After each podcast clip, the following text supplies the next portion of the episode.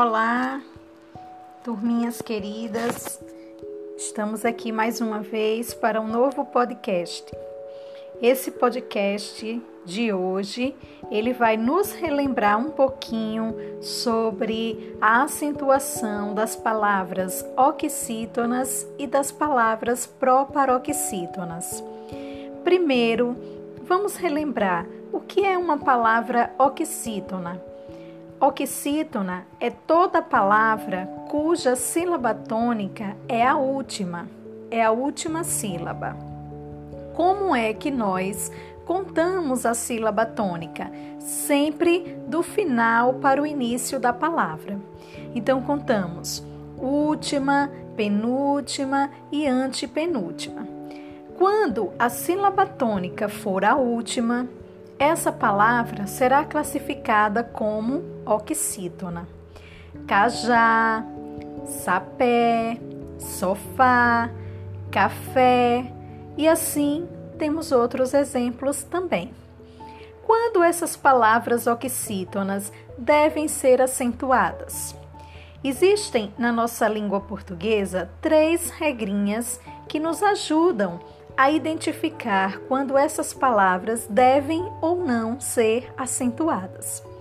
A primeira delas nos diz que toda palavra oxítona terminada nas vogais A, E e O, seguidas ou não do S, devem ser acentuadas. Exemplo: sofá, café, cipó. Todas essas três palavras foram terminadas, a primeira na vogal A, a segunda na vogal E e a terceira na vogal O, sendo oxítonas. Então, todas elas deverão ser acentuadas. A segunda regra da acentuação das oxítonas nos diz que as palavras oxítonas terminadas em em ou ens deverão ser acentuadas. Exemplo: também, ninguém, parabéns.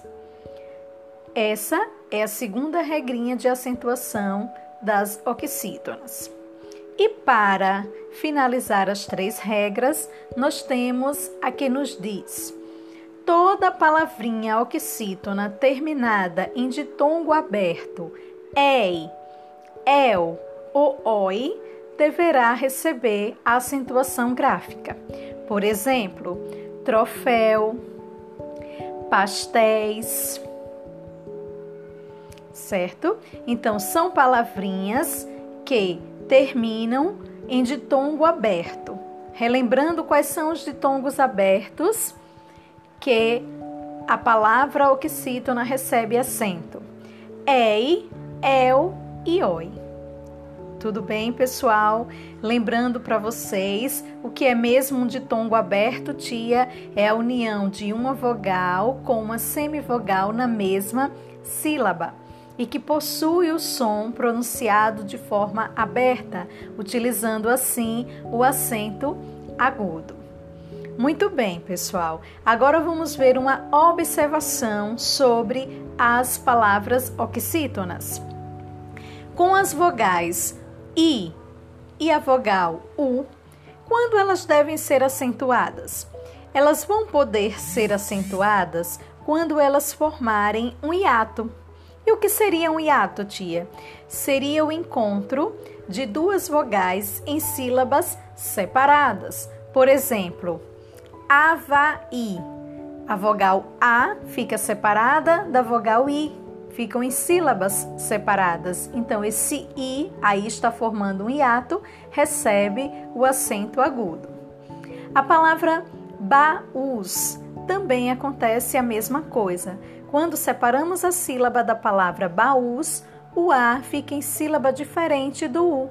Sendo assim, esse u ele vai ser acentuado.